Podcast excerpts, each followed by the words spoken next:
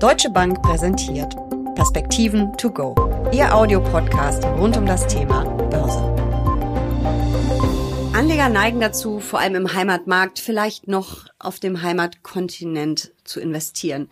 Diese Heimatverliebtheit, Experten sprechen vom Home Bias, ist aber gar nicht so gut. Wir schauen heute über den Tellerrand, sprechen über Trends und Innovationen. Der Anlass? Uli Stefan war auf Reisen und hat uns viele Anregungen mitgebracht. Uli, welcome back. Du kommst gerade aus Singapur, eine gefühlt andere Welt? Ja, schon. Also technologisch sicherlich sehr weit entwickelt, hochmoderner Staat. Ist natürlich auch ein Stadtstaat, also insofern überschaubar groß. Aber die Entwicklungen dort sind schon sehr beeindruckend, auch im Bausektor, wenn man sich überlegt, wie viel Landfläche da in den letzten Jahren angeschüttet und dann bebaut worden ist. Da tut sich eine Menge. Also Asien insgesamt ist schon sehr, ich hätte fast gesagt, quirlig, dynamisch und sicherlich anders unterwegs als beispielsweise Europa. Also da wird nicht äh, mit den Gesundheitsämtern gefaxt, unser Lieblingsbeispiel aus der Corona-Krise, sondern ist alles total digital. Also merkst du wirklich auch, dass du selber vielleicht ein bisschen herausgefordert wirst und noch mehr über dein Handy und dein iPad machen musst als sowieso schon? Also das ist in Singapur zweifellos so. Du machst praktisch alles über deine App. Also das wichtigste Utensil ist ein Ladegerät dabei zu haben. Denn ohne geht wirklich nichts äh, vom Taxi bis zum Essen bestellen. Jetzt in Corona-Zeiten die sogenannte Trace Together App, die ich äh, brauche, um wo auch immer reinzukommen, selbst in mein eigenes Hotel. Da muss man das äh, dann ein, ein QR-Code äh, scannen oder aber an einen Schalter halten und dann äh, blinkt es grün und dann kriegt man Eintritt. Das wird auch alles kontrolliert. Also da kann man natürlich an der einen oder anderen Stelle dann nach Datensicherheit fragen. Aber so ist es nun mal und das wird eben auch mit aller Konsequenz mhm. durchgezogen. Nun sind wir in Deutschland ja sehr industrielastig und sehr konservativ in unseren Branchen. Das dürfte dann in Singapur völlig anders aussehen. Eine völlig andere Wirtschaftsstruktur? Völlig anders weiß ich nicht. Man hat doch eine überraschend hohe industrielle Produktion am Bruttoinlandsprodukt von mhm. über 20 Prozent.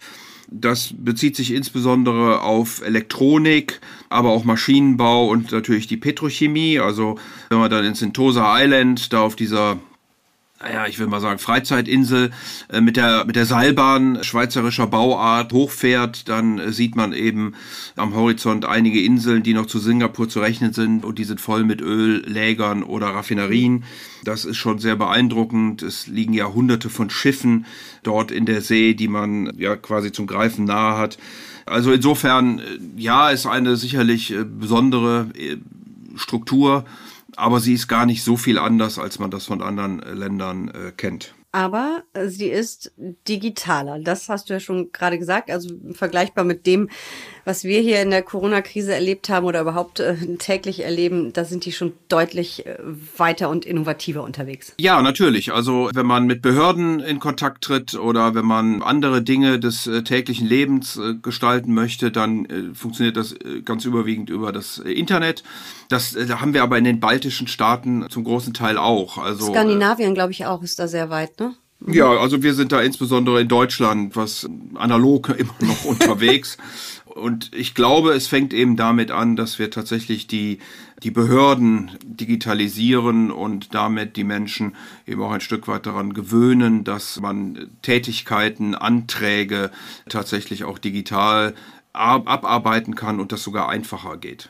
Das bringt wahrscheinlich auch ein Stück weit äh, Vertrauen, wenn der Staat vorweggeht und sagt, wir machen das jetzt so, dann hast du wahrscheinlich bei deiner Bank, bei deinem, was auch immer, Telefon, Telefonunternehmen und so weiter weniger Bedenken, richtig? Ja, und du musst natürlich die entsprechende Infrastruktur und ja. Sicherheit vor allen Dingen schaffen. Also ich sage ja immer wieder, dass Cyber Security für mich eines der ganz wichtigen großen Themen ist. Wenn wir dahin wollen, dann müssen wir das sicherlich auch mit der entsprechenden Sicherheit tun, so dass die Menschen eben dann auch den Themen vertrauen können und sie auch wirklich annehmen. Schauen wir nochmal auf Asien, da gibt es ja viele hochinnovative Unternehmen. Früher hieß es ja immer so, die Chinesen, die hm, klauen uns unsere ganzen Patente etc. pp. Ich glaube, da sind wir weit drüber hinaus, auch in vielen, vielen anderen asiatischen afrikanischen ähm, Staaten. Welche Branchen sind denn für mich als Anlegerin spannend, die ich mir vielleicht in Asien mal angucken könnte?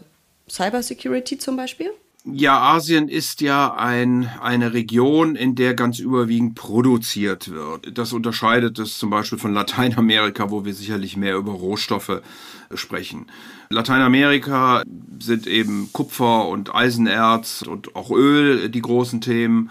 In Asien ist es dann wahrscheinlich allen voran tatsächlich die Technologie. China als Werkbank der Welt, auch mit äh, herkömmlichen äh, Produkten. Aber wenn ich nach Taiwan, nach Korea beispielsweise gucke, die sind da sicherlich führend, dann bin ich in der Hochtechnologie, dann bin ich bei Chips, dann bin ich bei Computern, dann bin ich bei der Fertigung äh, von, äh, also auch der Auftragsfertigung eben für andere Konzerne in diesen Bereichen.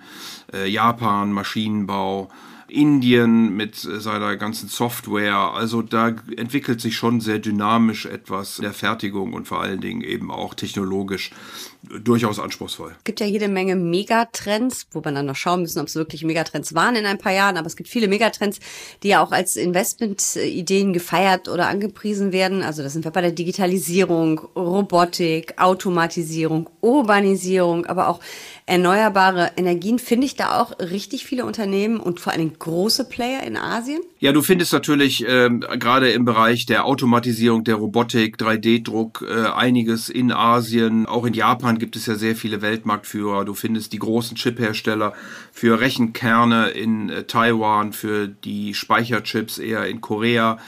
Du hast China durchaus führend in erneuerbaren Energien, wenn ich in die Solarindustrie denke. Also es äh, tut sich eine Menge in Asien. In Malaysia werden Autos gebaut. Wer hätte das gedacht? Also es ist schon eine sehr, sehr dynamische Region in dieser Welt. Natürlich auch mit einem riesigen Potenzial an Menschen, auch an jungen Menschen. Und vielleicht rührt da auch ein Stück weit diese enorme Dynamik und Innovationskraft her, die wir in Asien erleben. Wie sieht es denn wirtschaftlich in Asien aus? Weil Asien ist natürlich nicht Asien, du gleich Asien. Du hast ja gerade schon jede Menge Länder genannt mit ihren unterschiedlichen Schwerpunkten.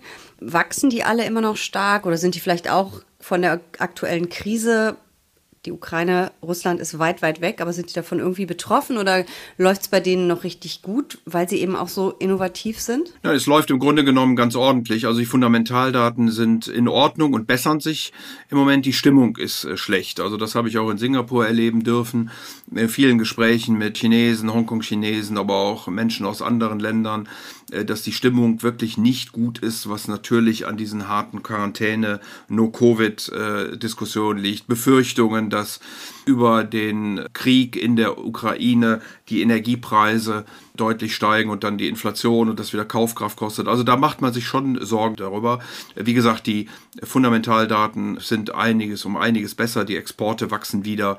Die Stimmung der Unternehmen, was die PMIs angeht, also die Einkaufsmanager-Indizes, sind im expansiven Bereich. Die meisten Länder haben auch positive Handelsbilanzen.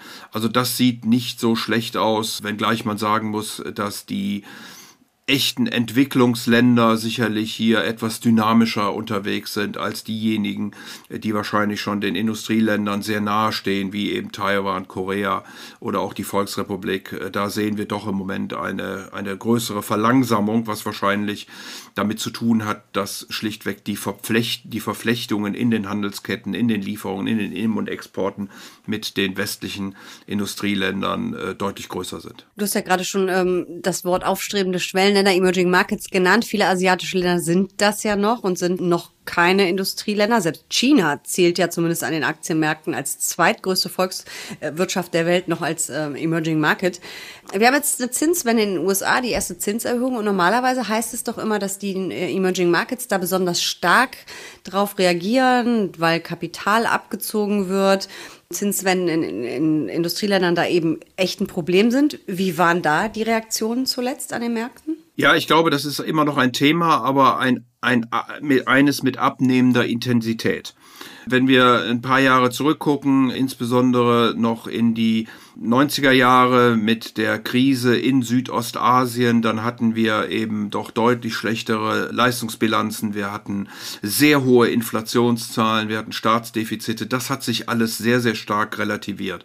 Deswegen sieht man jetzt auch in dieser Krise, dass die Währungen relativ stabil sind, dass die Inflation höher ist, als man das vielleicht in dem einen oder anderen Land anstrebt, aber wir über Werte so im Durchschnitt von drei vier Prozent reden. In China sind es ja sogar nur 0,9 und dass deswegen auch die Notenbanken nicht so unter Druck stehen, weil eben die, die Währungen nicht so stark abwerten und äh, die äh, Länder einfach nicht so stark unter, unter Druck kommen. Man hat in den letzten Jahren hier durchaus die, wie man so schön sagt, makroökonomischen Faktoren, Indikatoren deutlich verbessert und deswegen sind die Abhängigkeiten nicht mehr so, wie sie das vor 20, mhm. 30 Jahren gewesen sind. Wie viel Asien gehört denn in mein Depot? Also wir wissen ja, wir haben alle unterschiedliche Strategien, unterschiedliches Risikoprofil, aber wenn ich jetzt eine Summe X als Aktienquote habe, wie viel davon sollte asiatisch sein? Ja, das ist sicherlich schwierig, schwierig zu sagen. Ich würde immer einen nennenswerten Anteil dort investieren wollen, wo wirklich Dynamik ist, wo Dinge einfach passieren, wo Innovationskraft vorherrscht. Wir sehen aber auch in diesem Jahr, dass die Entwicklung sehr, sehr unterschiedlich ist. Also ich habe hier mal verschiedene Märkte rausgesucht in Asien, ja, mit sehr unterschiedlicher Performance. Wir haben den MSCI Asia, da muss man sagen, das ist alles in US-Dollar dann gerechnet. US, äh, MSCI Asia ohne Japan bei minus neun Prozent. Dann gibt's aber Länder wie Indonesien, die liegen bei plus über 9% oder eben China bei minus 15%. Und das Beispiel China zeigt dann wieder, wenn der Staat eben sehr stark eingreift auf der regulatorischen Ebene, der Immobilienmarkt unter Druck kommt, dann performt eben auch einfach der Aktienmarkt nicht. Und vielleicht etwas erstaunlich in Lateinamerika, wir hatten es ja vorhin schon kurz angedeutet, da sind die Fundamentaldaten sicherlich deutlich schlechter da ist die Inflation viel höher, da müssen die Notenbanken sehr viel mehr an der geldpolitischen Schraube drehen und da sind die Aktienmärkte in diesem Jahr geradezu explodiert, hätte ich fast gesagt. Lateinamerika insgesamt plus 18 Prozent, Brasilien plus 24, Chile sogar plus 25 Prozent. Also obwohl die Fundamentaldaten etwas schlechter sind, die Bewertungen sind aber niedriger, ist hier die Hoffnung da, dass die Rohstoffe eben jetzt stark nachgefragt werden, wohin man in Asien eben hinter diese ganzen Lieferketten und Handelsproblematik kleines Fragezeichen macht. Und das wiederum spielen dann eben hier die Aktienmärkte wieder. Jetzt muss ich dich doch nochmal festnageln. Der nennenswerte Anteil asiatischer Aktien bei meiner Aktienquote. Reden wir da eher von drei oder fünf Prozent oder von zehn oder 15. Ich weiß, es ist immer abhängig von meiner Risikotoleranz, aber gib uns doch so ein bisschen, bitte, bitte, bitte eine Recht, Richtschnur. Naja, wenn ich mir überlege, wie viele Menschen in Asien arbeiten mhm. und wie viel Anteil es am Bruttoinlandsprodukt hat, dann reden wir sicherlich nicht über drei oder fünf Prozent, die man dort investieren sollte, sondern über erheblich mehr.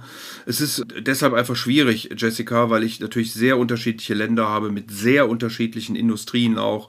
Aber wenn man sich äh, beispielsweise für die Chip Produktion interessiert, dann kommt man eben an Taiwan und Korea kaum vorbei. Wenn man ja andere Sektoren, Elektroautos, das China natürlich mit äh, vorne dabei.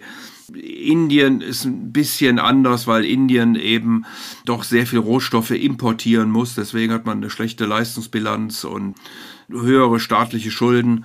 Aber insgesamt würde ich schon einen größeren Anteil in, in Asien investieren. Nochmal, es sind Emerging Markets die meisten davon und insofern muss man immer wieder mit Volatilitäten rechnen. Aber es ist eben auch eine sehr, sehr dynamische Region auf diesem Planeten und mit Sicherheit die dynamischste, die wir im Moment haben. Also es schadet nicht, ein bisschen weniger Home Bias zu pflegen und stattdessen einmal zu schauen, was es auf dem asiatischen Kontinent an Chancen gibt. Vielen lieben Dank für diese Einblicke, Uli Stefan. Danke sehr, Jessica.